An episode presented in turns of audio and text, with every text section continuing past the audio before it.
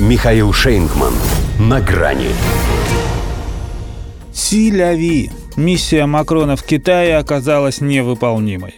Здравствуйте. На грани. Все хорошее когда-нибудь заканчивается. Хоть и растянул Эммануэль Макрон свой государственный визит в Китай на максимально допустимые по протоколу три дня, а возвращаться в Париж все равно надо. Даже несмотря на то, что там уже чуть ли не на каждом шагу взятие Бастилии. Пока он витал в Поднебесной, там мало того, что враги сожгли его любимый ресторан «Ротонда», в котором он отмечал свою первую победу на президентских выборах, так еще и Марин Ле Пен. Как показал последний опрос, случись им сойтись в третий раз, сделала бы его на полноценные 10%. Впрочем, уже как-то сказал, что сверх нормы переизбираться не собирается, поэтому рейтинг его не интересует. Тлукавил поскольку именно ради его повышения и отправился за 3-9 земель. Если бы он хотел найти здесь тот самый справедливый мир для Украины, который стал для Запада общим местом и фигурой речи, то прекратил бы подливать масло в огонь. Он прибыл в Пекин, чтобы показать, что в геополитике он кое-что еще значит.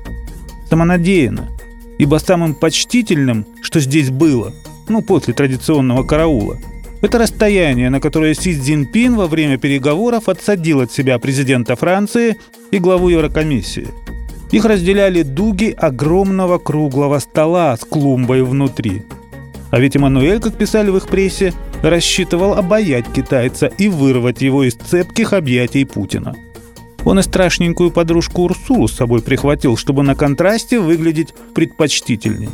Но одной только геометрией встречи Председатель КНР показал гостям, что он не по этой части. Они еще и сказать ничего толком про украинский кризис не успели, а он их уже закруглил с присущими ему вежливостью, выдержкой и терпением. Хотя издание «Политико», например, заметило, каких трудов ему это стоило на итоговой пресс-конференции по ходу пустой болтовни Макрона. Тот, допустив дипломатическую бестактность, говорил вдвое дольше своего китайского коллеги. Си несколько раз глубоко и раздраженно вздохнул. Ведь ему на тот момент только предстояло провести с этим надоедливым и душным французом еще целые сутки. Это при том, что даже СМИ уже тогда догадались, миссия провалена. Перевербовать лидера Китая очередным европейским посланцам не удалось.